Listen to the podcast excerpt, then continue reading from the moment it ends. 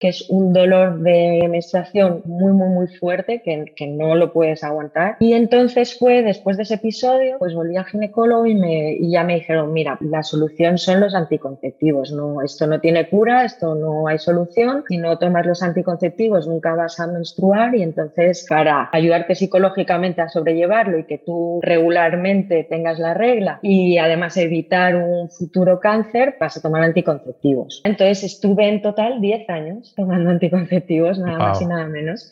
Y entonces eh, yo he vivido en primera persona los efectos secundarios. ¿Qué pasa? Que a lo largo de estos años llegó un punto en el que dije, algo aquí no tiene sentido, porque resulta que cuando yo hablo con mis amigas, todas tienen algún problema hormonal, ya sea el síndrome ovario poliquístico como yo, que lo tienen cada vez más mujeres. Ninjas de la vida, hoy tenemos como invitada a Lucía para hablarnos del síndrome de ovario poliquístico o SOP. Sé que la mayoría de vosotros de un 80 o 90%, dependiendo de la plataforma en la que me escuchéis, YouTube creo que es 99%, sois hombres, pero todo hombre no sería nada si no fuera por una madre, una novia, una tía, una hermana, lo que sea. Es la sinergia de la sociedad, por mucho que Occidente quiera destruir esto desde dentro, somos seres sinergísticos, tanto por nuestro cuerpo con nosotros mismos como con nuestra tribu nuestro exterior. El caso es que por esto me ha parecido un episodio súper interesante, porque este síndrome estaba fuera de mi radar totalmente. No lo había escuchado nunca en la vida. Y hablando con Lucía, hay muchas cosas que me han conectado en la cabeza. De decir, ah, vale, ahora entiendo por qué esta persona asá, por qué esto así, por qué esto asá.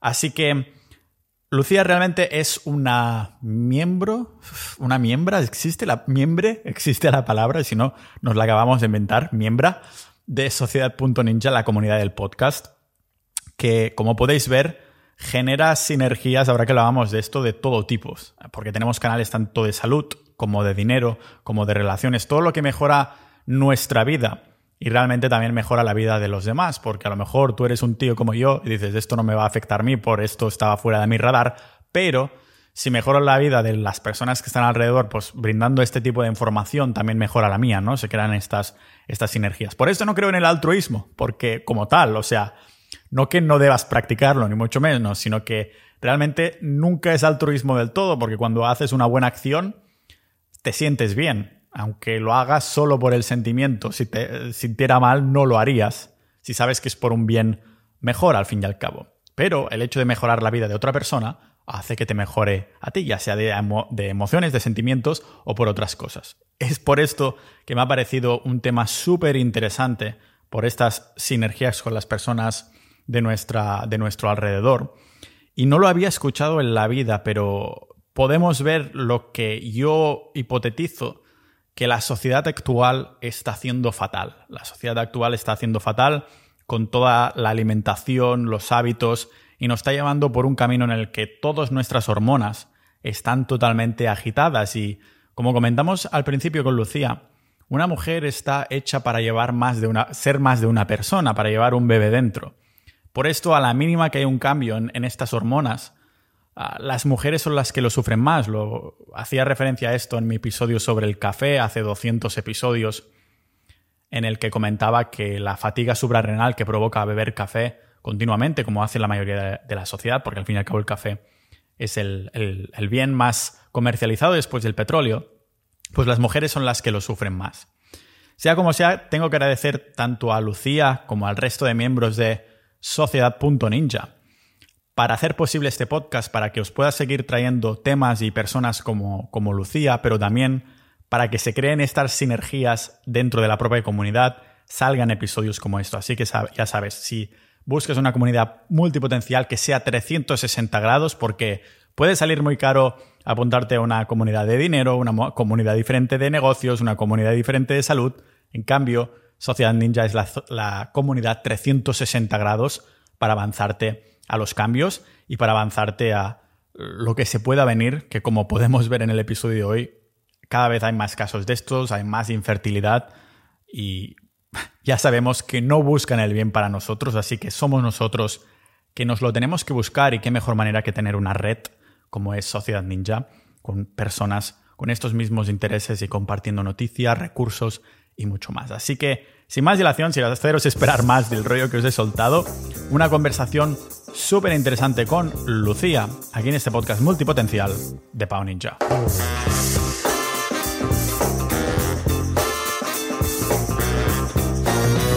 Nunca había escuchado esto, sinceramente. Entonces, ¿cómo se llama? Porque las iniciales son SOP.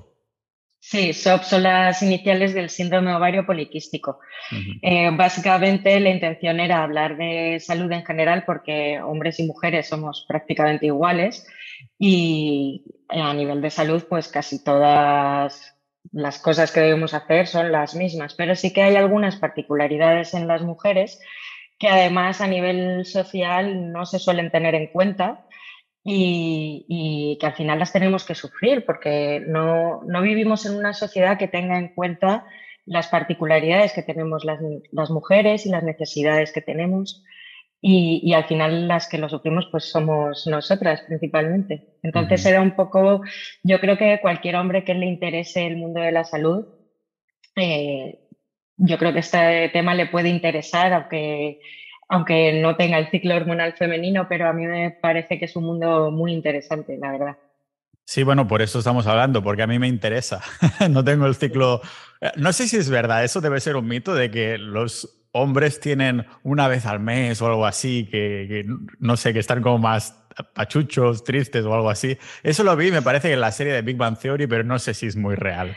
Sí, pues yo sí he leído, no he profundizado para nada en ese tema, sinceramente, pero sí que he leído que los, los hombres tenéis también vuestro propio ciclo, pero es un ciclo más, eh, sobre todo, estacional. Y, y, luego que sí que tenéis algunos pequeños cambios hormonales a lo, a lo largo de, del año.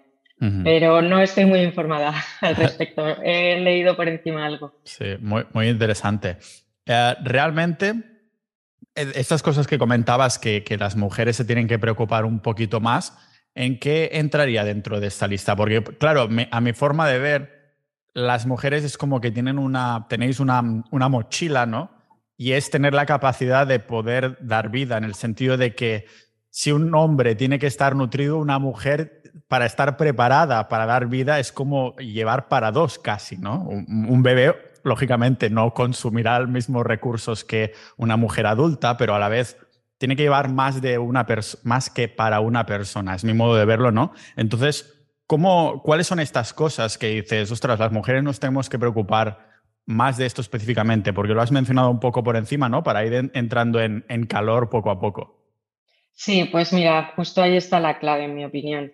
Eh, al final, eh, las mujeres eh, naturalmente estamos preparadas para dar vida y eso va a requerir un enorme gasto energético, no solo durante la gestación, sino luego durante la lactancia.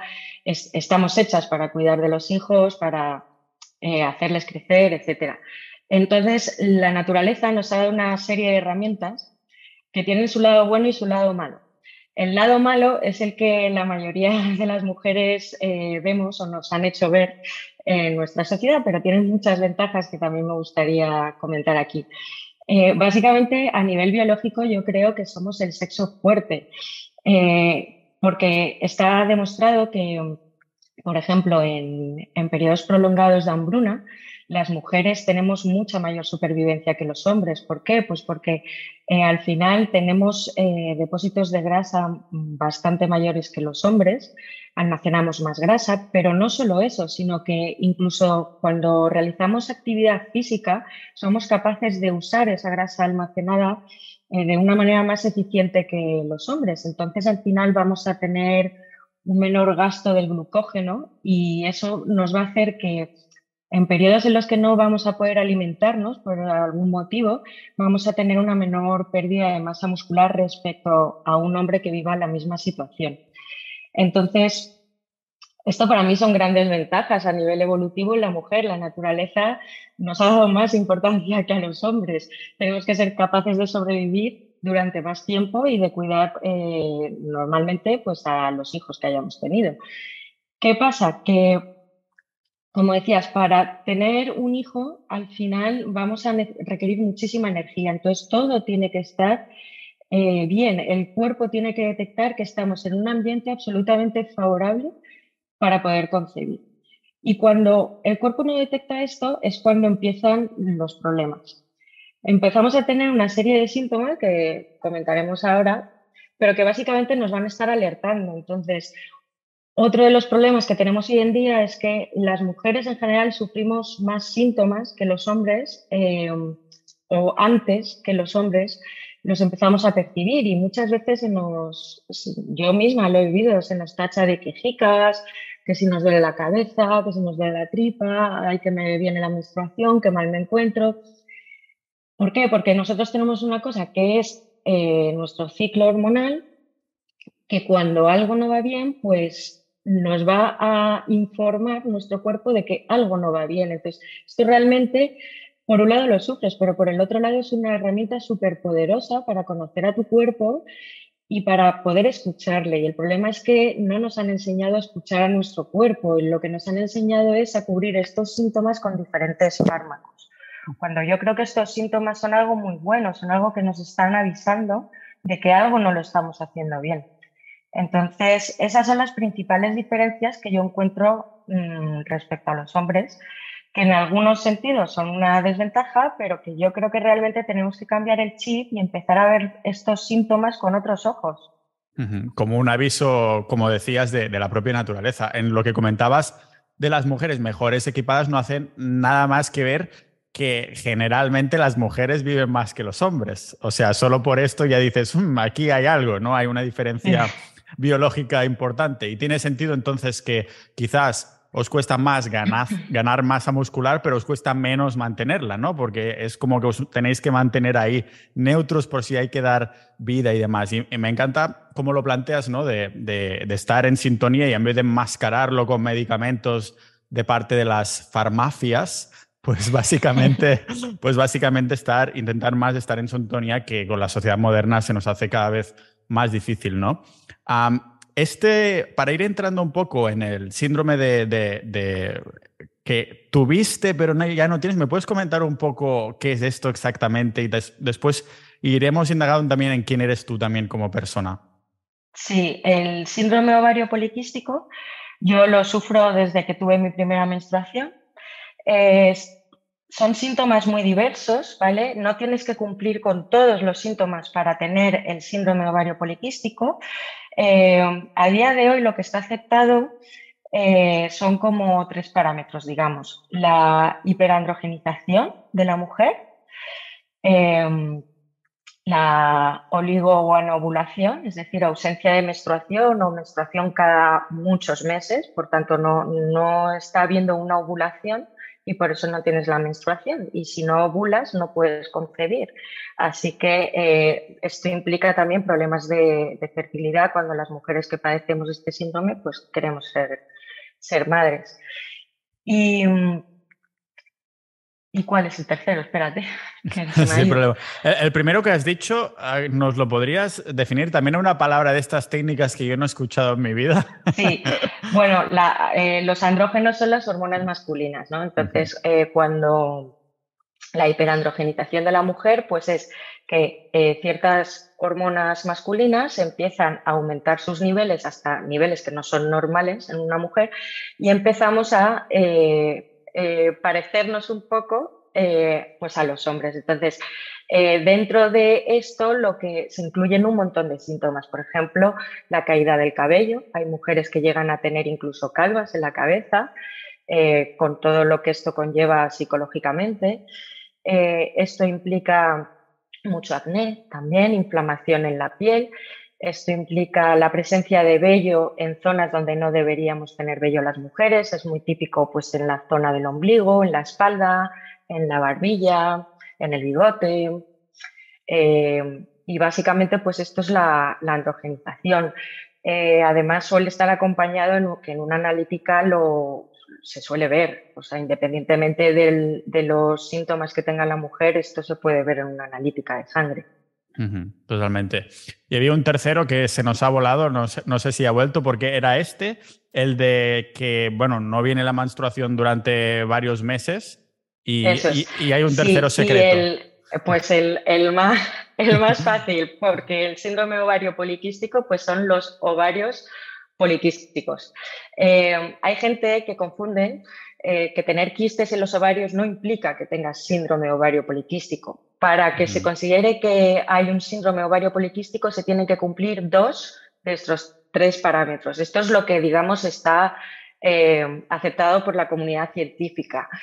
Pero dicho esto, yo creo que al final la clave es analizar a, a las personas por el conjunto de síntomas y por por todo el cuerpo, no, no solo a veces por lo que está estandarizado, aunque yo creo que esta estandarización es bastante, bastante aceptada, la verdad. Eh, pero además estos ovarios poliquísticos que suele haber en, en, este síndrome tienen una forma específica que en la ecografía se suele ver bien, que es no solo que tengas quistes, sino que además lo llaman que tienen forma de flor, por cómo se distribuyen estos, estos quistes. Pero no es imprescindible, tú puedes tener el síndrome ovario poliquístico y no tener quistes en los ovarios. Porque en cambio tendrías hiperandrogenización, lo que hemos comentado, de la masculinización de la mujer, y además tendrías eh, oligoanovulación, es decir, las reglas que te vienen cada muchos meses o que directamente nunca tienes la regla. Y aquí también me parece interesante eh, distinguir la regla eh, del manchado por deprivación, porque muchas veces, claro, como a ti no te viene la menstruación, pues eh, se va engordando todo el útero y llega un momento que por la simple gravedad se desprende.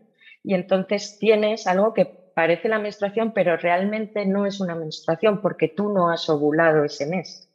Entonces aquí... O sea, wow, o sea que te sale sangre y dices, ah, bueno, me ha venido la regla, pero en verdad no es esto. Sería como una regla, pero no indica que hayas ovulado ese mes. Es lo que quiero decir. Sino que eh, se ha llegado a engordar tanto que al final, pues por, por el tiempo, pues se termina desprendiendo. Eh, de hecho, eh, normalmente eh, cuando tú tienes el síndrome ovario poliquístico, lo primero que te mandan es la píldora anticonceptiva, precisamente para evitar esto, para evitar que engorde tanto, porque a largo plazo pues dicen que, hay mayores riesgos de cáncer, etc. Y la solución que te suelen dar son los anticonceptivos. Precisamente estaba preparando estos días un episodio sobre el tema no apoyándolo precisamente, pero aquí se puede ver la, sinergia de, bueno, de la sociedad moderna, en el sentido de que estamos haciendo algo mal y creamos una solución moderna que entonces afecta a otra cosa, que afecta a otra cosa, que afecta a otra cosa y vamos, eh, vamos por ahí, ¿no? Entiendo que, claro, si, si, en este caso la píldora como te ayuda a esto, pues mejor, pero lo mejor de lo mejor sería que no tuvieras este problema en primera instancia, ¿no? ¿Tú esto ah, ¿cómo, cómo lo viviste cuando descubriste que tenías este síndrome? Pues mira, yo desde mi primera menstruación eh, me solía venir la regla cada cuatro meses aproximadamente. Durante la adolescencia, pues te dicen, oye, que es normal, que, no tiene por qué significar nada. Eh, pero bueno, ya con 17 años me empezaron a hacer pruebas eh, porque yo además pues tenía vello en algunas zonas donde no debía, la menstruación seguía bajándome cada cuatro o cinco meses, he llegado a estar nueve meses sin menstruar y claro, eh, sobre todo con, con, esa edad no estás pensando que en un futuro vas a tener problemas para ser madre si es que quieres serlo, eh, pero psicológicamente es muy duro no menstruar porque tú sientes que algo no va bien, pero además pues cuando tienes relaciones, por ejemplo, yo cada dos por tres me estaba haciendo test de embarazo y yo tomaba precauciones, pero aún así no estás tranquila, no sabes qué ocurre y, al final es como que psicológicamente a mí me afectaba mucho, me llegó a afectar mucho. Y entonces ya con 18 años eh, me diagnosticaron el síndrome ovario poliquístico con analítica de sangre, con los síntomas. Y recuerdo que lo primero que me mandaron fueron unos estrógenos naturales no te sé decir eh, más porque esto es lo que recuerdo. Yo tenía 18 añitos entonces y, estuve tres meses fenomenal, que de repente la menstruación pues me venía más o menos cada 30 días, hasta que de repente me tuvieron que ingresar por una dismenorrea que es un dolor de, menstruación muy, muy, muy fuerte, que, que no lo puedes aguantar. Y entonces fue, después de ese episodio, pues volví al ginecólogo y, me, ya me dijeron, mira, pues eh, la solución son los anticonceptivos, no, esto no tiene cura, esto no hay solución, si no tomas los anticonceptivos nunca vas a menstruar y entonces vas a tener más riesgos de cáncer. Entonces, para ayudarte psicológicamente a sobrellevarlo y que tú regularmente tengas la regla y además evitar un futuro cáncer, pues eh, vas a tomar anticonceptivos.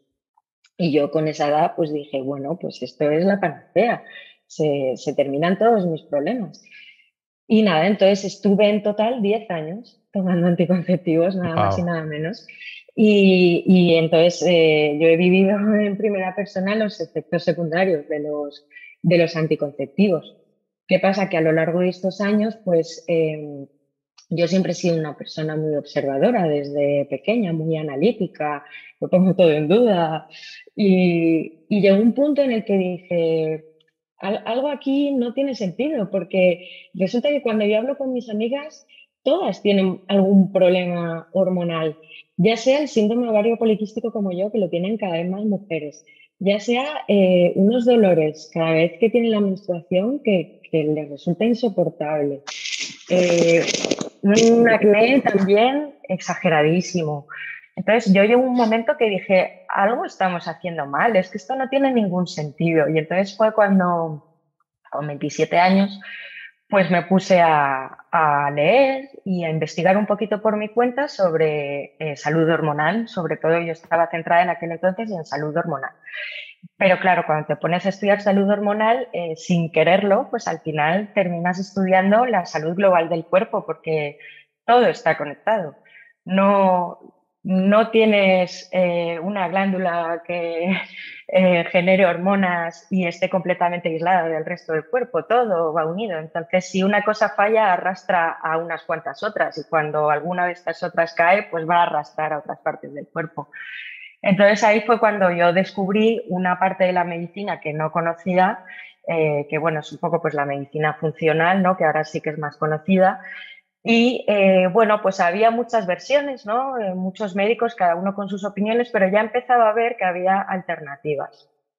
Y ahí fue cuando empecé a entender cómo funciona el ciclo hormonal femenino y qué cosas lo pueden alterar. Actualmente, ¿qué cosas viste que tú personalmente querías, tenías que alterar sí o sí para, para mejorar? ¿Y cuáles son estas cosas que crees que, lo hacen?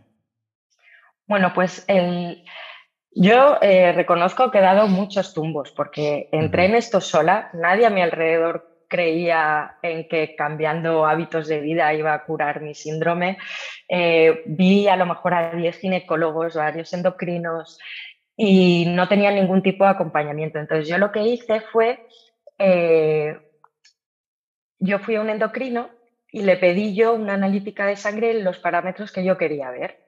Entonces eh, yo empecé a hacer cambio de hábitos y cada año yo sabía más, había aprendido más a lo largo del año y cada año yo iba midiéndome más parámetros nuevos en analíticas de sangre, al mismo tiempo que iba analizando eh, mis síntomas. Entonces, al principio, yo lo que pensaba es que eh, yo tendría una resistencia a la insulina. ¿Por qué? Pues porque el 80% de los, de los pacientes con síndrome ovario poliquístico se debe a una resistencia a la insulina.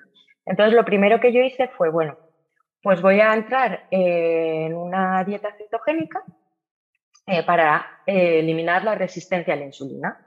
Lo que pasa es que según mis analíticas, yo no tenía resistencia a la insulina, pero era la única información eh, que encontraba al respecto del síndrome ovario poliquístico en aquel entonces, que además en España no había nada, no encontraba eh, ningún artículo de ningún médico español, toda la información la, la de Estados Unidos, que estaban mucho más avanzados.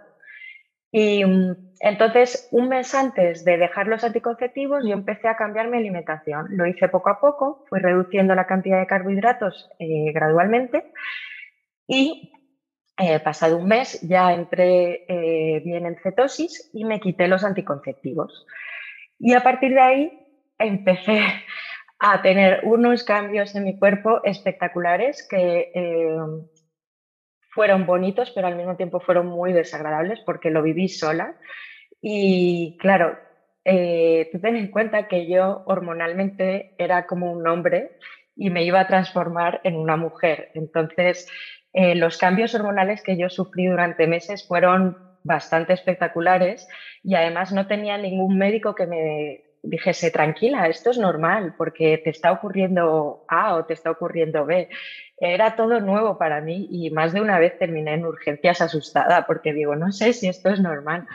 Por, ejemplo, eh, pues empecé a tener eh, un manchado rosa. Y claro, si tú buscas esto en internet, te dicen o estás embarazada o tienes cáncer.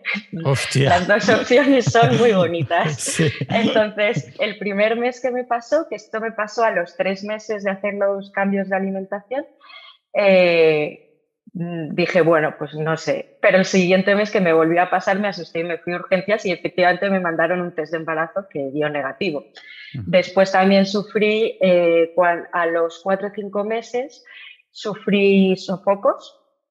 Me dieron dos veces solamente, pero uno fue muy desagradable porque me pilló en el aeropuerto en un viaje de trabajo y me subí al avión eh, sudada de arriba abajo, lo pasé muy mal. La buena noticia es que fue volviendo del viaje de trabajo, entonces luego no me tenía que reunir con nadie. Vale. Y, y bueno, pues lo que fue la transición fue un poco dura. Fueron seis meses duros, pero al noveno mes se me empezó a regular la regla. Desde el primer momento se me empezó a regular la regla, pero eh, tenía periodos o de 30 a 35 días o de repente de 60, como si un periodo se me saltase completamente. Y a partir de los nueve meses empecé a tener menstruaciones completamente regulares eh, pero eran un poco largos los periodos, dentro de la normalidad, pero sí que eran de 33, 35 días. Y a día de hoy, cuatro años después, eh, menstruo cada 28, 29 días. Eh, sé que estoy ovulando, por tanto que estoy fértil, porque además estoy siguiendo el método sintotérmico, que es una forma de, poder medir que estás ovulando y de, de, detectar los cambios hormonales en el ciclo mensual. Y, a día de hoy es, estoy completamente recuperada, no solo por síntomas, sino porque como yo me he ido haciendo analítica cada año, eh, tengo registrado eh, a nivel ecografía, porque yo tenía también quistes en los ovarios, entonces tengo ecografías y tengo analíticas de sangre todo año a año y se ve cómo van cambiando mis niveles hormonales, cómo van desapareciendo los quistes y a día de hoy no tengo quistes y mis, y mis analíticas hormonales son completamente normales, como si nunca jamás hubiese tenido el síndrome ovario poliquístico. El año pasado me salió la analítica muy bien, pero había un parámetro, que es una relación de dos hormonas, que me salía invertido eh, que es algo típico del síndrome ovario poliquístico, pero yo pensé, bueno, alguna secuela tendrá que quedar que se pueda ver ahí que algún día hubo este problema, ¿no? Pero yo como estoy ovulando, tengo mi regla todos los meses, no le doy ninguna importancia.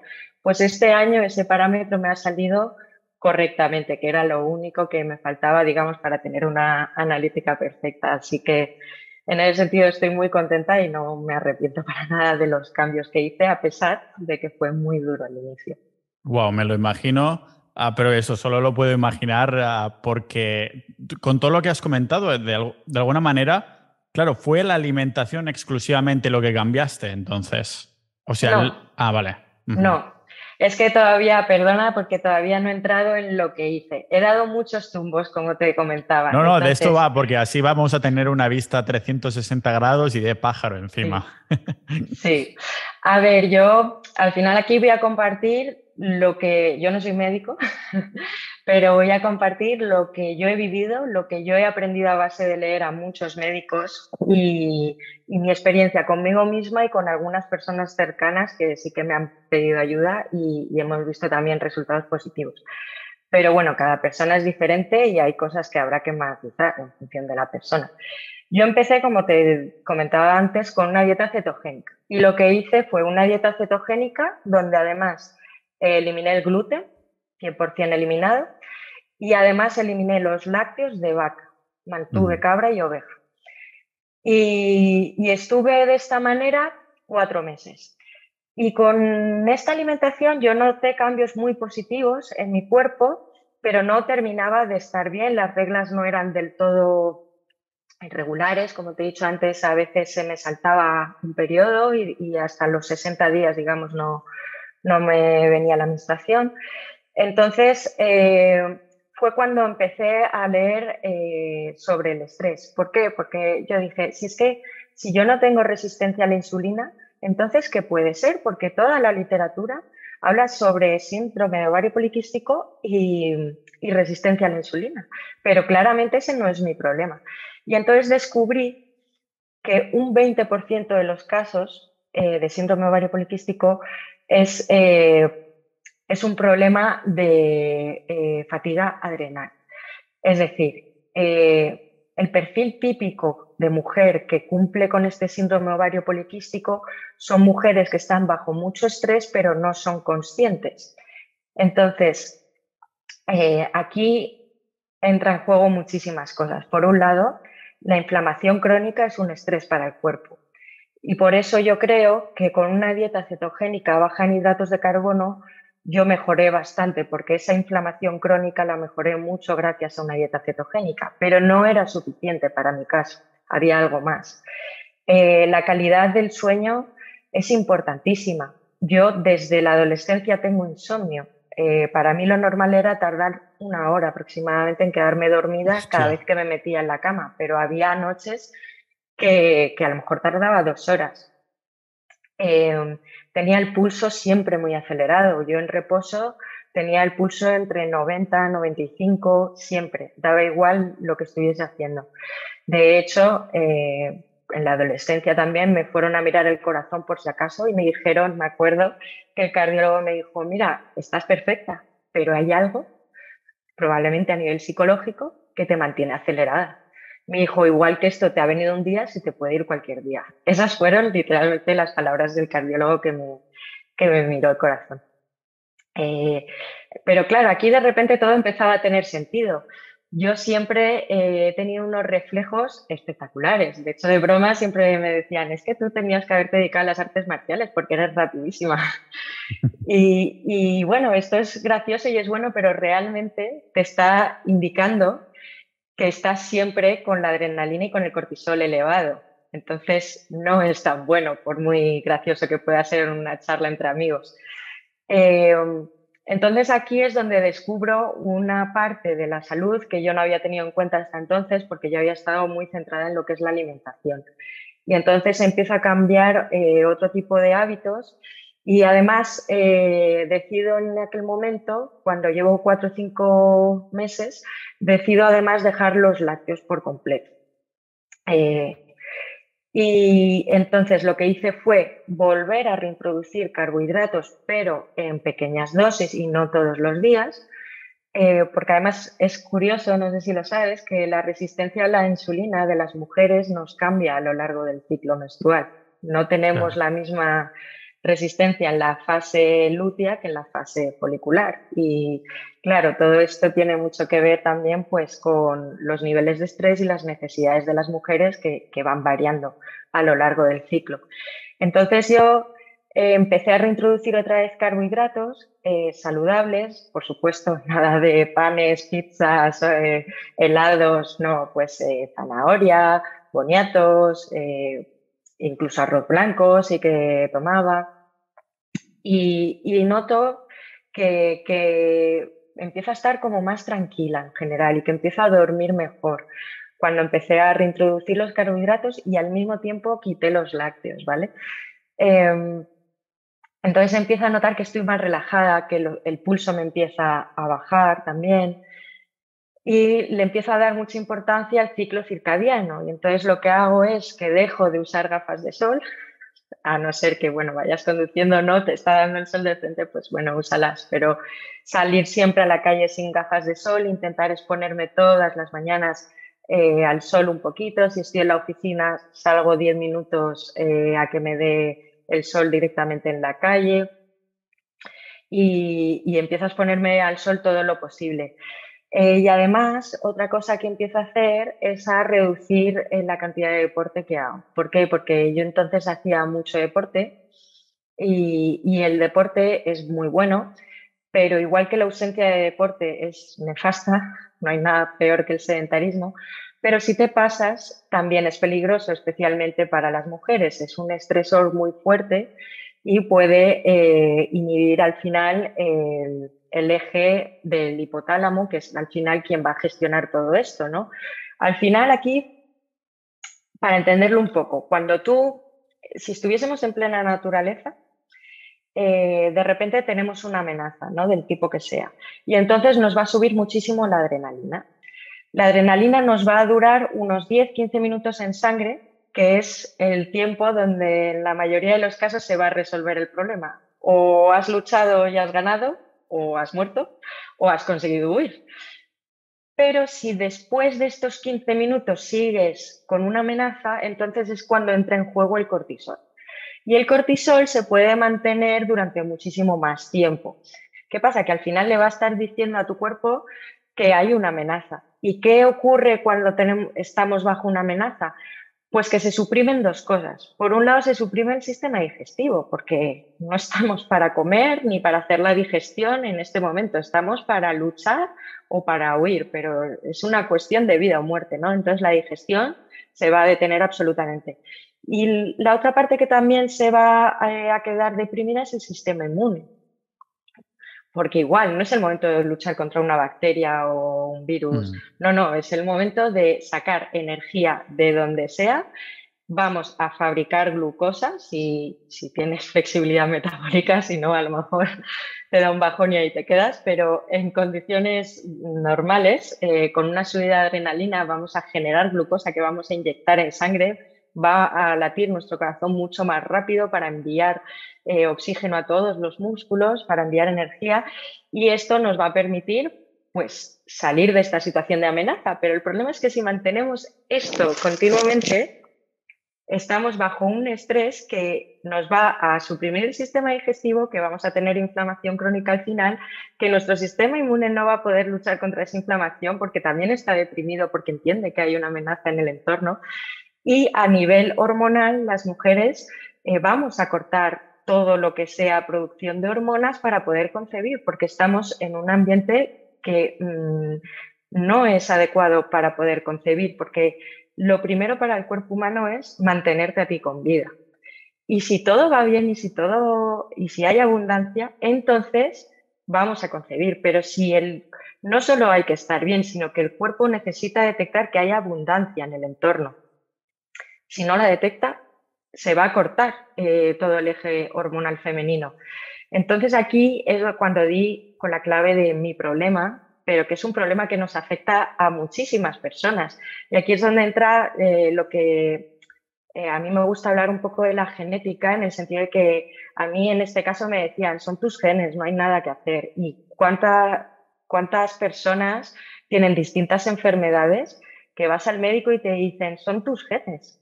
No lo puedes cambiar. Toma este fármaco que como mucho lo va a ralentizar o va a disminuir un poco los síntomas, pero no te dan una cura para tu enfermedad.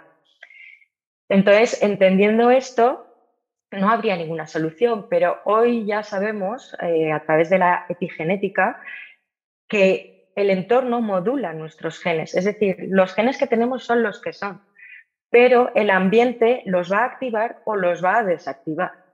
Y eso es lo que, por desgracia, muchas veces en medicina no se tiene en cuenta. Y esto es súper conocido. Todos yo creo que hemos escuchado hablar de la epigenética, pero luego no se pone en práctica muchas veces y, por desgracia pues lo, sufrimos los pacientes. ¿no?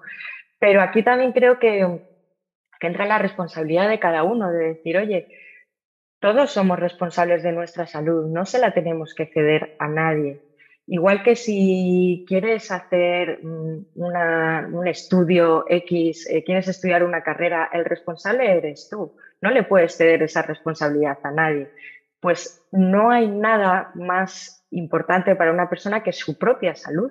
Entonces, en este sentido, creo que es muy importante que tenemos que empoderarnos con la responsabilidad que eso conlleva de que nosotros somos responsables de nuestra propia salud, independientemente de lo que nos diga un médico, un nutricionista, nadie va a conocer tu cuerpo mejor que tú.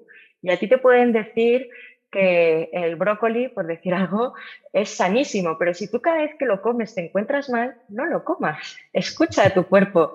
Y esa conexión con nuestro propio cuerpo es lo que, lo que hemos perdido en la sociedad de hoy en día y solo queremos pastillas que en cuestión de un día nos curen las dolencias y la naturaleza no funciona así. Y hay que, hay que aceptarlo, pero yo lo pienso y digo, he estado 27 años haciendo daño a mi cuerpo y en nueve meses he recuperado la salud. Eh, me parece que, visto en perspectiva, es muy poco tiempo. Es decir, que el cuerpo responde muy rápido cuando le damos lo que necesita, pero hay que dárselo. Y si no se lo damos, no se va a curar por muchas pastillas que nos tomemos del tipo que sea. Entonces, para mí eso es fundamental. El momento en el que te das cuenta que es tu cuerpo y tu responsabilidad, la gente cambia mucho la forma en que actúa. Y para mí eso es mm, de lo, de lo más importante que yo he aprendido en, estos últimos años. Cuando incorporaste los, los carbohidratos, viste una mejora en términos de, bueno, melatonina, serotonina y todo esto que dices, hay abundancia, ¿no? Que en un entorno vamos a llamarlo ancestral, pues te encontrarías un árbol de fruta o lo que sea, te meterías un engullido y el cuerpo diría, aquí hay abundancia, podemos almacenar grasa, podemos estar tranquilos un tiempo, duerme tranquilo esta noche. Ah, pero realmente los carbohidratos los sigues ah, consumiendo de forma continuada o actualmente estás como una especie de cetogénica que ciclas carbohidratos? ¿Los miras con lupa o realmente te atiborras siempre que puedes como calorías base principales de la dieta o cuál es tu relación ahora con ellos, sabiendo que te ayuda a bajar este cortisol y adrenalina? Pues mira, eh, he evolucionado mucho desde entonces. Eh, cuando yo empecé comía muchísimos vegetales, a día de hoy como muy pocos, eh, porque a nivel digestivo me he dado cuenta que no, me estaban ayudando. Creo que, que, a mucha gente le pasará lo mismo. Eh, y claro, una inflamación intestinal, pues al final va a afectarte a todo el cuerpo. Entonces, ¿cuál es mi relación con los carbohidratos? Yo cuando empecé escuché hablar de una cosa que me parecía alucinante, que es la eh, comer por intuición. Y, concretamente había una, una, terapeuta nutricional que hablaba de que en las mujeres además es mucho más bonito porque tenemos necesidades distintas eh, a lo largo del mes y nuestro cuerpo nos lo va a decir. Y yo pensaba, esto, ¿cómo es posible? No me lo creo. ¿Cómo, cómo va a ser verdad que mi cuerpo sepa cuándo debo estar en cetosis, cuándo debo eh, comerme un kiwi o unas patatas? Eh, esto es imposible. Pues realmente yo lo, lo, vivo, vamos, día a día y, y, es una de las cosas que me encanta. Porque cuando escuchas a tu cuerpo, empiezas a comer por intuición. Entonces, yo digamos que la mayor parte del tiempo estoy en una alimentación muy baja en hidratos de carbono, eh, pero muchos, no todos los días, pero muchos días tomo eh, una porción pequeña de hidratos de carbono en la cena.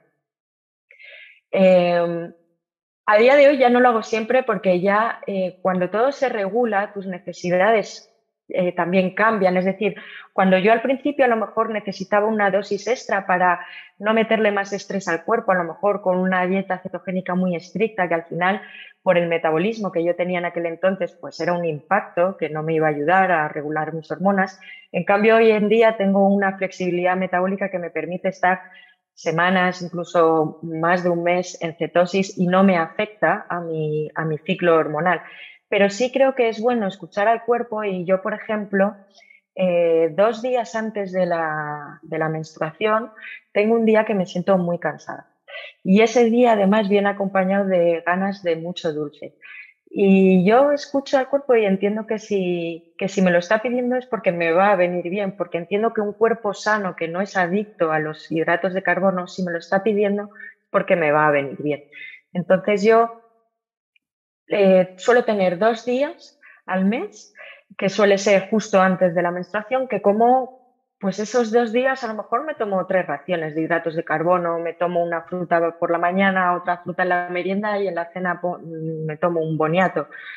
y estoy completamente fuera de cetosis, pero luego en cuanto me baja la menstruación, pierdo estos antojos, eh, pierdo todo el apetito por los dulces, vuelvo a entrar en cetosis, hago ayunos, que además los hago de forma completamente natural. Cuando me lo pide el cuerpo, suelo hacerlo una vez por semana, pero insisto mucho en esto, a mí a día de hoy me lo pide el cuerpo, yo creo que no hay que forzar al cuerpo y más cuando estás buscando la regulación hormonal femenina, hay que darle tiempo y es mejor ir poco a poco haciendo cambios saludables y el cuerpo poco a poco va a buscar eh, ese equilibrio de salud y si al principio tienes que tomar un poquito más de carbohidratos, yo creo que no, no hay ningún problema. Incluso es mejor hacerlo así, a lo mejor que entrar directamente en una dieta cetogénica con todo el estrés psicológico que, que suele llevar este tipo de alimentación cuando no lo has hecho anteriormente, etcétera. Has mencionado algunas cosas muy interesantes en, salir de este, de este, estrés, que el estrés las personas pensarán, no, a lo mejor estaba preocupada por su trabajo, sus relaciones, pero realmente estamos hablando de un estrés biológico hormonal, ¿no? En el que las hormonas eh, estresoras están elevadas continuamente. Una de las cosas que has mencionado es la fatiga adrenal, que una de las Ah, hace como 200 episodios atrás hice un episodio sobre por qué no deberíamos beber café, aunque yo lo tomo por las mañanas. y justamente en ese episodio mencionaba cómo las mujeres les afecta el café más que a los hombres. Y quería preguntarte si actualmente estás bebiendo café, porque, por ejemplo, yo sé o he concluido que no debería tomarlo, aún así lo tomo para darle un poco más de sabor a la vida Ah, eso no, significa que no lo cicle de vez en cuando, pero igualmente lo disfruto mucho, el olor, el entorno por la mañana y tal. Ah, ¿Lo estás, estás tomando café, por ejemplo, actualmente? Eh, no, principalmente no, pero eh, no entiendo, o sea, para mí es muy importante no volverse locos. Eh, vivimos en la sociedad que vivimos y lo importante no es ser 100% restrictivo y llevar unas normas el 100% del tiempo, sino encontrar tu propio equilibrio. Entonces, yo dejé el café hace, de hecho, eh, yo conseguí eh, recuperar toda mi ovulación, la menstruación, etcétera, tomando café. Yo eh, yo dejé el café aproximadamente hace un año ahora eh, y lo tomo de forma esporádica porque me encanta, entonces suelo dejarlo para el fin de semana, pues eh, después de comer muchas veces me hago un café solo, eh, además un café muy bueno que me compro y lo disfruto y, y, es mi momento y a veces incluso lo acompaño con un trocito de chocolate, 90%, y es algo que me encanta y que sé que no me va a hacer ningún daño porque lo hago una vez a la semana. el estrés igual no me he expresado del todo bien, eh, es hormonal, pero los estresores no son solo biológicos eh, a nivel interno. Eh, cuando tú te das cuenta de que estás estresado, aunque tú creías que no, entonces te empiezas a tomar la vida de otra manera. De hecho, una cosa que he mencionado antes un poco por encima, pero que creo que es importante, en el síndrome ovario poliquístico adrenal, que se llama, que es el tipo que tuve yo, que no es por resistencia a la insulina, eh, lo cumplen un perfil de mujeres eh, bastante curioso, que suelen ser mujeres eh, con carrera, máster, que hacen mucho deporte, que trabajan mucho, que le dan mucha importancia a su carrera profesional, que tienen una vida social muy activa, eh, que no paran quietas, básicamente, que tienen muchísimas inquietudes, y lo cual es algo muy, muy bueno, pero no nos hemos dado cuenta que esto al final eh, pues nos termina haciendo daño y se nos viene en contra. Entonces, no se trata de decir, oye, pues eh, es que estudiarte una carrera y tres máster no lo debes hacer porque eres mujer, para nada, ni muchísimo menos, pero sí tenemos que aprender a regular las emociones y aprender a estar en calma y a gestionar el estrés, que es algo que no nos han enseñado nunca, vamos, a los hombres tampoco, pero eh, es algo que yo creo que es una de las mayores pandemias que tenemos hoy en día, que es el estrés crónico. Y muchísimas enfermedades vienen del estrés crónico junto con una alimentación muy proinflamatoria, pero el estrés tiene un papel importantísimo en todas las dolencias que tenemos hoy en día, en el insomnio, etcétera. Entonces, no se trata de decir, oye, pues tengo, como soy mujer, tengo que estar en casa, relajada, sin obligaciones, para nada, pero hay que aprender a gestionar las emociones y hay que aprender también a descansar. Entonces yo, por ejemplo, una de las cosas que he notado que me ha venido muy bien, yo siempre desde los 18 años entreno fuerza, fuerza pura. Eh, y antes iba al gimnasio a entrenar unos 5 o 6 veces por semana. A día de hoy entreno entre dos veces por semana, la mayoría, alguna semana entreno tres veces, no hago más. Eh, y además es que entre entrenar dos días a la semana y la alimentación tengo un cuerpo mucho más bonito que cuando tenía 20 años. Porque también cuando tienes una, cuando se te regulan las hormonas, los lugares donde acumulas grasa cambian y todo se redistribuye de una forma mucho más uniforme. Yo, por ejemplo, tenía las piernas muy, muy, muy delgaditas, que las sigo teniendo, y luego en cambio tenía unos cúmulos de grasa en la cadera que yo recuerdo de pequeña me traumatizaban, me parecía horroroso y me daba vergüenza ponerme un bikini.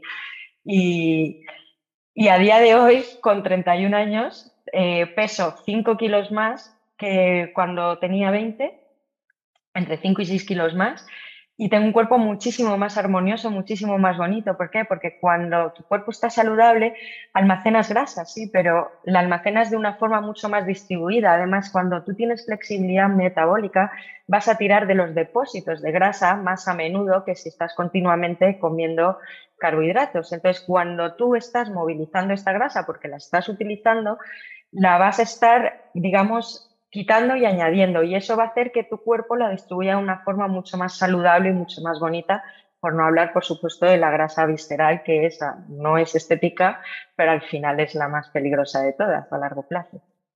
Estamos tocando ahora los carbohidratos, pero ahora que estás mencionando la grasa visible del cuerpo, creo que también tenemos que tocar un poco la, no la grasa, pero los lípidos, la grasa como fuente de energía.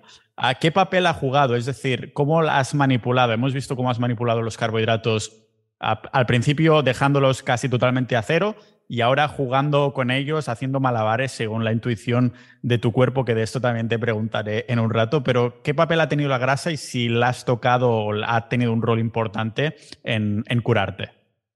Sí, el, el, tema de la grasa es importantísimo en cualquier persona, pero en las mujeres todavía más. Como hemos mencionado al principio, las mujeres almacenamos más grasa y también la utilizamos más como combustible, pero es que para la fabricación de hormonas se requieren lípidos, si no, no se pueden gestionar estas hormonas. Entonces, ¿qué pasa? Yo toda la vida he comido muy bajo en grasas, el típico perfil fitness, eh, bajo en grasa y desayunarte avena con frutos rojos y te creías que era lo más saludable del mundo y, y cero grasa no vaya a engordar. Y, yo es verdad que estaba muy delgadita porque, claro, tenía al final una desnutrición mm, brutal, porque, bueno, que incluso puedes estar desnutrido y tener kilos de más, ¿no? Pero eh, al final, el haberme quitado la grasa durante tantos años, yo creo que es de las cosas que más daño me ha hecho a mí concretamente para desarrollar este síndrome junto con el estrés. Esas dos cosas creo que han sido la clave tanto en, que yo haya desarrollado este síndrome como en la curación, muchísimo más que la cantidad diaria de carbohidratos que pueda ingerir o no. Eh, la grasa es fundamental y tiene que ser grasa de calidad. Y cuando hablamos de grasa de calidad, hablamos de grasa animal, naturalmente presente, incluida la grasa saturada. Eh, la grasa saturada es pura energía y, esto le va a decir a tu cerebro, entre otras cosas, pues lo que comentábamos antes, que hay abundancia, que hay alimento y que tienes energía de sobra pues, para comerte el mundo o para concebir o para lo que cada una quiera, ¿no? Pero ese es el mensaje que le va a dar esta grasa a nuestro cerebro, al hipotálamo, que es el que va a dar todas las órdenes de si este mes ovulas o este mes no vas a ovular porque no estoy viendo que haya abundancia a tu alrededor. Ahora que mencionas la abundancia, has mencionado también el, ayuno, que haces ayuno de vez en cuando. Yo soy bastante pro ayuno y digo bastante por, por la pregunta que te quiero hacer, porque siempre desde los últimos años casi nunca he tomado desayuno y me ha ido perfecto a nivel mental, estoy más despierto y tal. Pero claro, cuando estamos ayunando estamos en una situación que el cuerpo interpreta un poco como estrés, ¿no? De por eso supongo que estoy tan vivo mentalmente porque estás pendiente de todo, de que te pueden atacar o tienes que atacar tú o te tienes que defender o lo que sea. Entiendo que si haces ayuno ¿no lo haces de forma recurrente o cómo lo ciclas? Porque yo ¿Y de cuántas horas es? Es decir, ¿es un ayuno intermitente? Bueno, los ayunos siempre son intermitentes porque eso no significa que te mueres de, eso, de, no comer.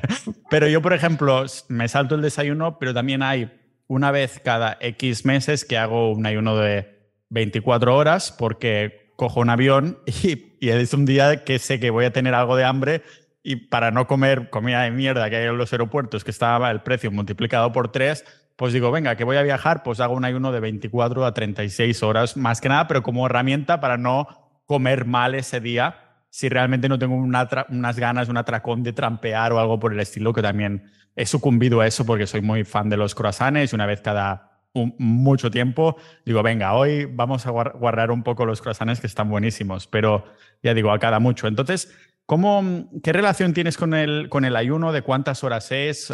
¿Cada cuánto tiempo, etc.? Bueno, pues eh, a mí me pasa un poco como a ti. Yo cuando nada más levantarme me apetece algo calentito y yo me suelo tomar un mentapoleo en ayunas y no me entra hambre hasta las diez y media, once de la mañana. De hecho, cuando voy a trabajar yo me hago un tupper eh, la noche anterior porque sé que a las 7 de la mañana no tengo hambre. Entonces yo me lo llevo al trabajo y a media mañana cuando me entra hambre desayuno.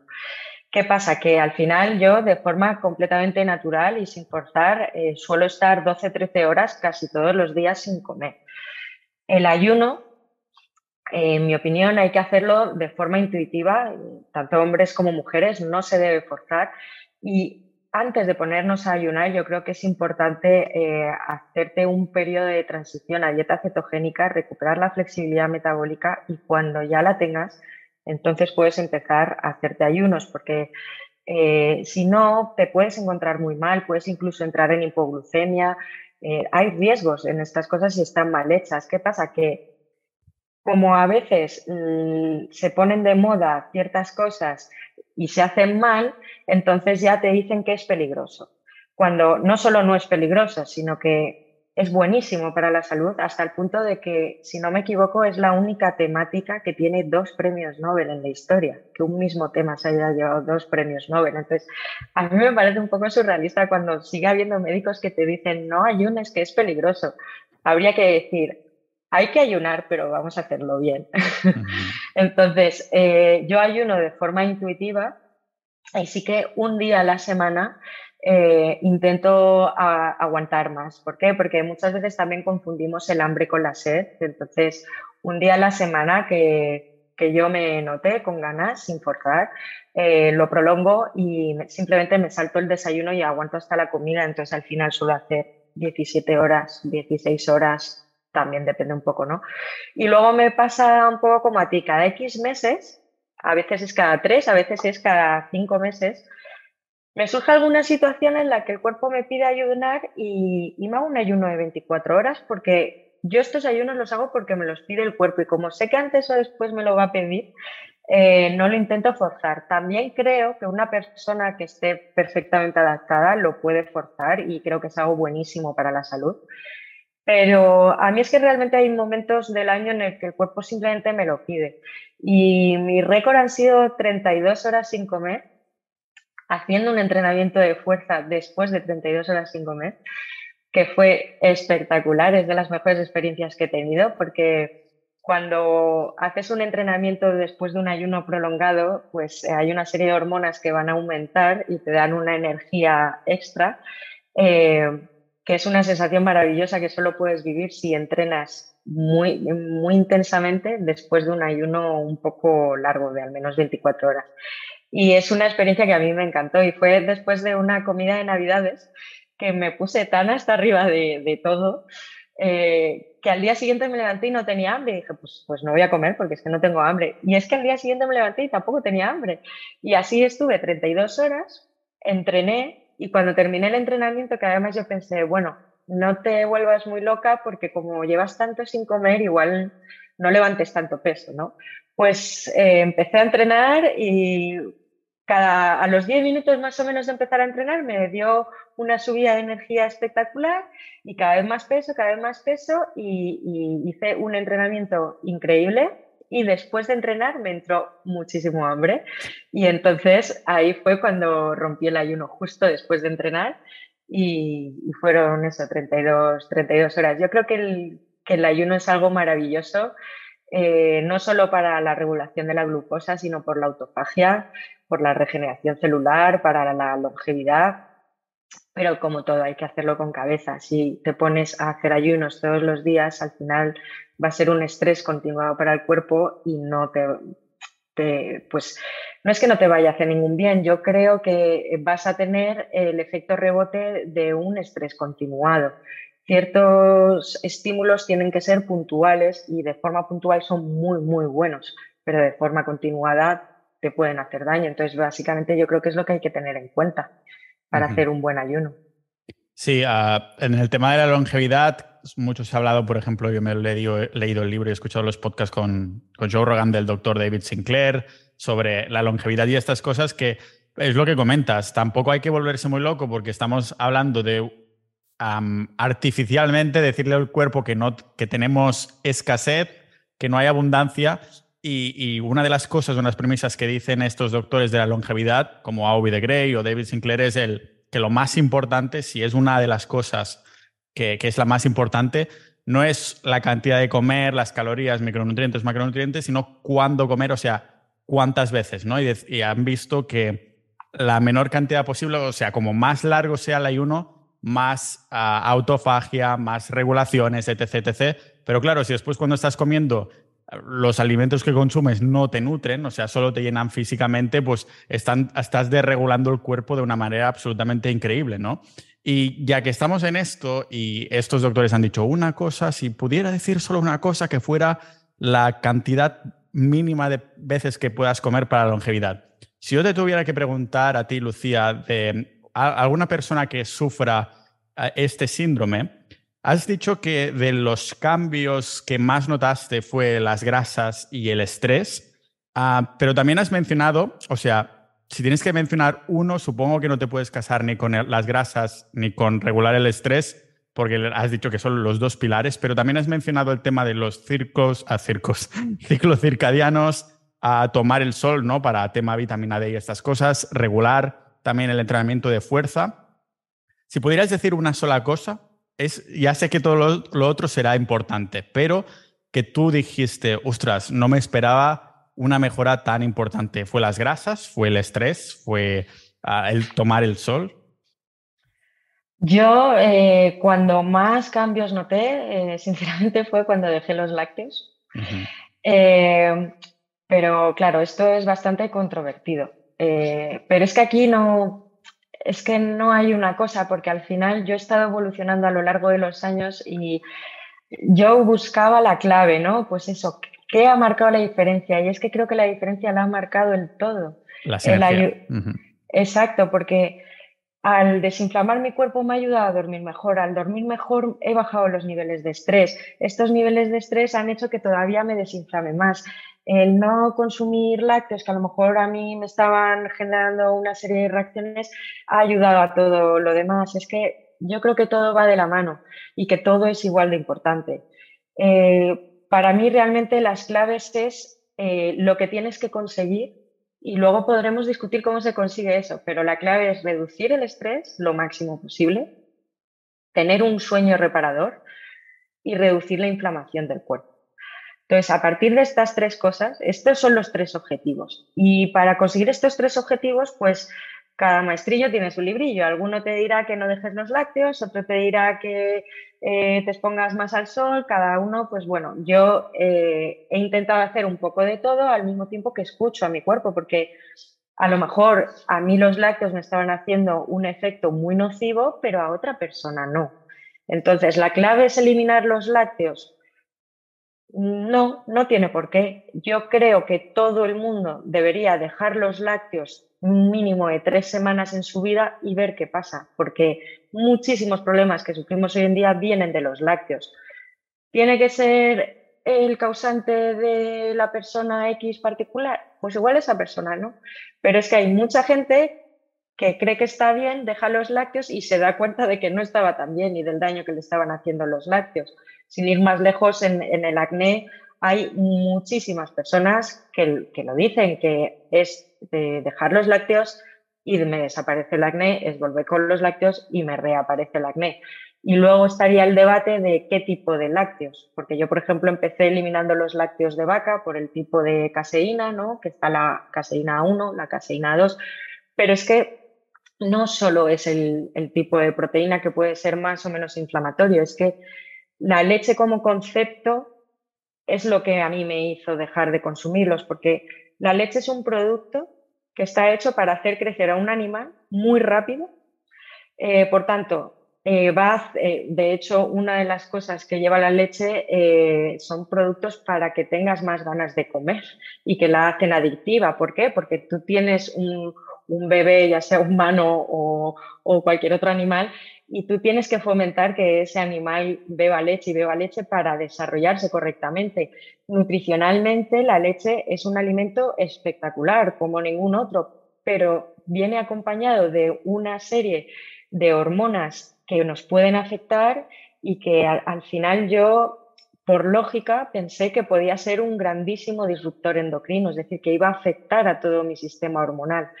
De hecho, a día de hoy, desde hace dos meses, estoy reintroduciendo lácteos y estoy expectativa a ver qué pasa. Porque no me termino de fiar. Bueno, claro, si fue de las cosas que dijiste, wow, qué cambio. Ah, ¿Cómo lo has, los has empezado a introducir? Es decir, ¿con qué tipo has empezado? Porque justamente uh, yo soy bastante blanco y negro, por ejemplo, en algunos temas, como puede ser, yo que sé, Bitcoin o las verduras o la carne, ¿no? Sí, no, tal. Pero hay cosas como los lácteos, que hice un par de episodios, que soy más en una escala de gris, porque aquí sí que creo que entra un factor de individualización enorme. Y después del el episodio este contigo, Lucía, dentro de cuando toque el siguiente sobre salud, voy a hacer uno sobre la sal que ya está a punto de ser grabado, ya está preparado, pero más que nada también empiezo diciendo en la introducción que al igual que los lácteos, es un tema que afecta de forma muy individual porque depende del estilo de vida de los alimentos que, tengas y tal. Entonces, ¿cómo lo vas a experimentarlo otra vez? ¿A ¿Qué tipo de lácteos, porque yo he visto, por ejemplo, que me afectan mucho los que están fermentados de larga duración, como por las histaminas, que mm, justo aquí se me vuelve más rojito. De, hecho, aquí estoy empezando a comer lácteos porque no encuentro carne de calidad y tengo que sustituirlo por algo. Y entonces digo, hostia, es que me quema esto cuando me afeito, ya sé por qué es. Es porque he vuelto a reintroducir este tipo de, de lácteos. Entonces, ¿qué estás reintroduciendo tú? Bueno, yo eh, estoy introduciendo eh, parmesano, así que a ver, de momento no he tenido ninguna reacción por histamina elevada y eso que yo sufrí problemas por, por histamina elevada eh, hace tiempo, pero debe ser que mi intestino ahora está bastante más saludable y, y de momento no tengo ningún síntoma por, por histamina. Estoy tomando quesos de cabra y de oveja y kéfir eh, kéfir de cabra, estoy tomando ghee y mantequilla. Y, y luego también eh, quiero probar el queso crudo de oveja, porque la leche cruda pues es ilegal conseguirla, ¿no? Pero en cambio sí que tenemos eh, quesos crudos. Entonces he comprado también queso crudo, que de hecho todavía no lo he probado, lo he comprado esta semana. Y esos son los lácteos que, he reintroducido. O sea que como puedes ver he reintroducido muchos Así que si realmente me afectan, eh, lo veré. Pero igual que, igual que con la histamina, pues hace unos años eh, me generaba bastantes reacciones.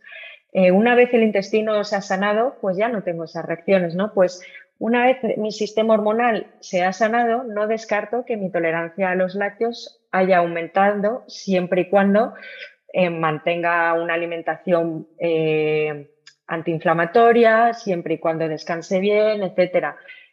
¿Por qué? Porque al final, como todo está unido, como estábamos comentando, a lo mejor yo no tengo muchos cambios al dejar los lácteos, pero a lo mejor mi sistema digestivo ahora, eh, la inflamación que tengo a día de hoy es muchísimo más baja, etcétera, me permite sacar lo bueno de los lácteos y, mi cuerpo soporta sin problema eh, el lado negativo que tienen los lácteos. Lo veré con el tiempo, pero yo creo que es razonable pensar de esta manera porque cuando tú estás mal, todo te sienta mal. Cuando tú estás bien, tu tolerancia a todo aumenta, siempre y cuando no digas, oye, pues yo, por ejemplo, a día de hoy yo como gluten, pero lo como a lo mejor un día a la semana. Solo hacerlo, pues oye, cuando salgo con amigos o tal, pues si justo ponen la típica hogaza mm, artesanal eh, con buena pinta y me apetece, pues la como. Y el gluten lo, lo, he reintroducido hace ya dos años y sé que no me afecta. Entonces ahora estoy reintroduciendo lácteos y sé que a lo mejor ya no me afectan.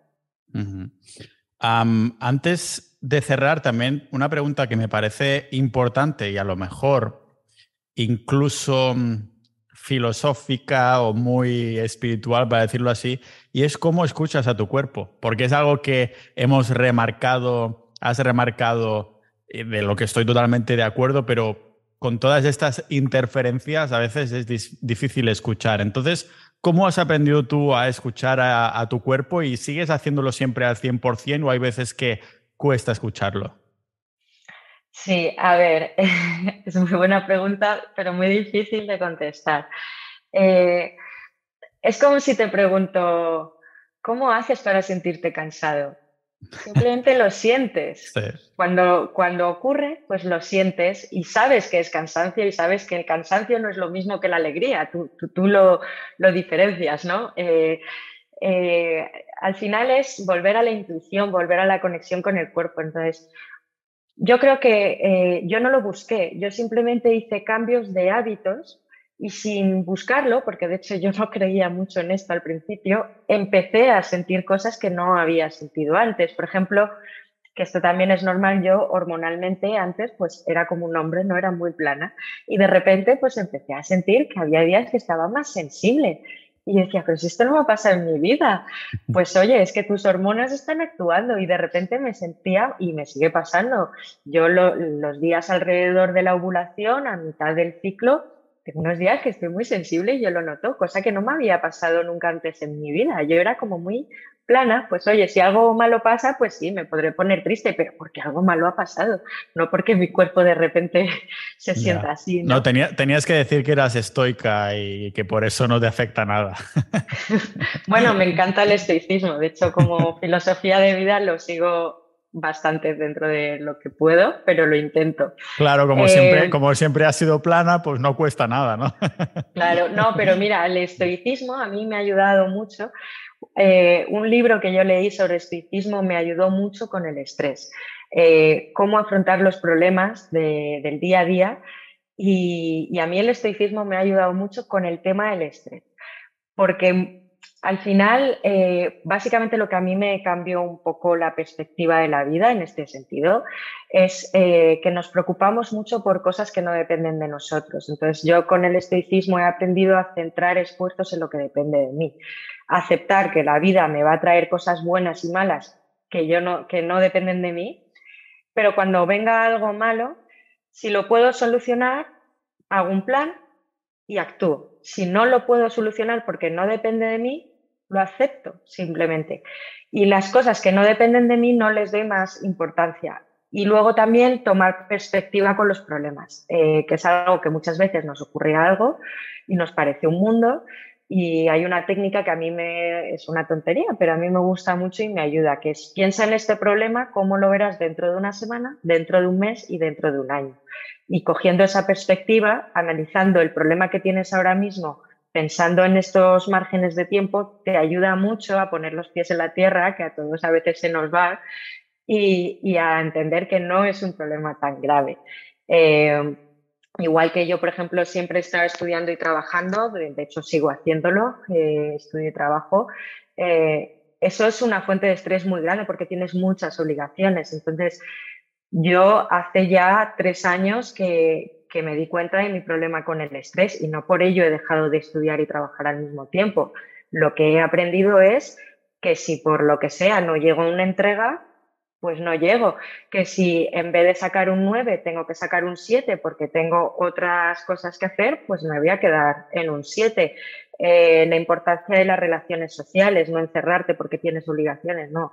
Es más importante mi salud que este examen o que este trabajo, ¿no? Entonces, eh, yo a lo mejor estoy estresada, pero he aprendido mucho a desconectar, decir, no, pues ahora me voy a ir con mis amigos y desconecto, cosa que antes no hacía. A lo mejor yo me iba con amigos y estaba, pero tengo que hacer este trabajo, pero mañana tengo una reunión de no sé qué y luego tengo un examen y eso es lo que eh, te cronifica el estrés. Entonces, a mí el estoicismo me ha ayudado mucho, la verdad. Es una herramienta que, me ha encantado. Muy bien. vamos, no sé si has mencionado, no lo has mencionado, ¿no? El libro específico que dices que te ha ayudado mucho o fue el estoicismo en general. Eh, no, no lo he mencionado. Si quieres lo, lo menciono. Sí, lo ponemos en las, en las notas del episodio y de paso también dinos ahora dónde te puede encontrar la gente que, que nos haya escuchado. Eh, bueno, yo estoy en, de redes sociales, solo tengo Instagram a día de hoy, tampoco soy muy activa, pero sí que es verdad que eh, subo cositas sobre salud y sobre estilo de vida que, creo que son buenas y, que pueden ayudar y más de una persona me ha contactado por Instagram. Yo no soy médico, yo solo puedo dar mi opinión eh, humilde lo que yo creo que es mejor, pero también en muchos casos lo que he hecho es recomendar a profesionales, porque a día de hoy sí que ya conozco eh, profesionales que sé que van a tratar eh, este tipo de problemas de otra manera, yendo al origen del problema y no a poner parches. Eh, entonces también a veces lo que hago es decir, oye, pues mira, para este problema yo creo que este doctor o este nutricionista te, te puede ayudar bastante. Y, nada, eso, estoy, estoy en Instagram. Muy bien. Ah, pues ha sido un placerazo ah, escucharte hoy, Lucía, un tema que para muchos era totalmente desconocido, así que ah, yo creo que este episodio va a ser compartido para las personas que puedan intuir que a lo mejor una mujer que conocen o con la que tienen relación, pues, ostras, pues escucha esto que, que te, puede, te puede venir bien. Así que nada, que muchas gracias y nos vamos viendo y estamos en contacto. Muchas gracias, Pau. Solo ha quedado una cosa que sí me gustaría mencionar, claro. que no hemos comentado antes, pero creo que es de mucha importancia porque le ocurre a muchísimas mujeres, que es el dolor menstrual. el, simplemente es eh, explicar que la, menstruación es un proceso inflamatorio eh, de forma natural y por tanto que la menstruación moleste eh, es completamente normal pero no es normal que la menstruación te invalide y te obligue a tomar fármacos. Evolutivamente hablando, es que no tiene ningún sentido que, la naturaleza nos haya hecho más fuertes, más eh, eh, tolerantes al dolor y, luego estemos una semana al mes que, estamos completamente indefensas, no, no tiene ningún sentido. Cuando la menstruación duele muchísimo es un indicador de que hay una inflamación crónica. Y volviendo al inicio del podcast, eh, respecto a los hombres, a nosotras la menstruación, si nos duele mucho, nos está avisando de que hay otra inflamación subyacente que es la que va a sumarse a la propia menstruación y va a generar esos dolores tan terribles. Así que nos está avisando de que tenemos que hacer cambios antiinflamatorios en nuestro cuerpo. Ha quedado genial porque así se cierra el círculo desde el principio del episodio. Así que muchas, muchas gracias, Lucía. Estaremos pendientes de estos lácteos a ver qué tal te va el experimento. Muchas gracias a ti, Pau. Adiós, un abrazo. Un abrazo.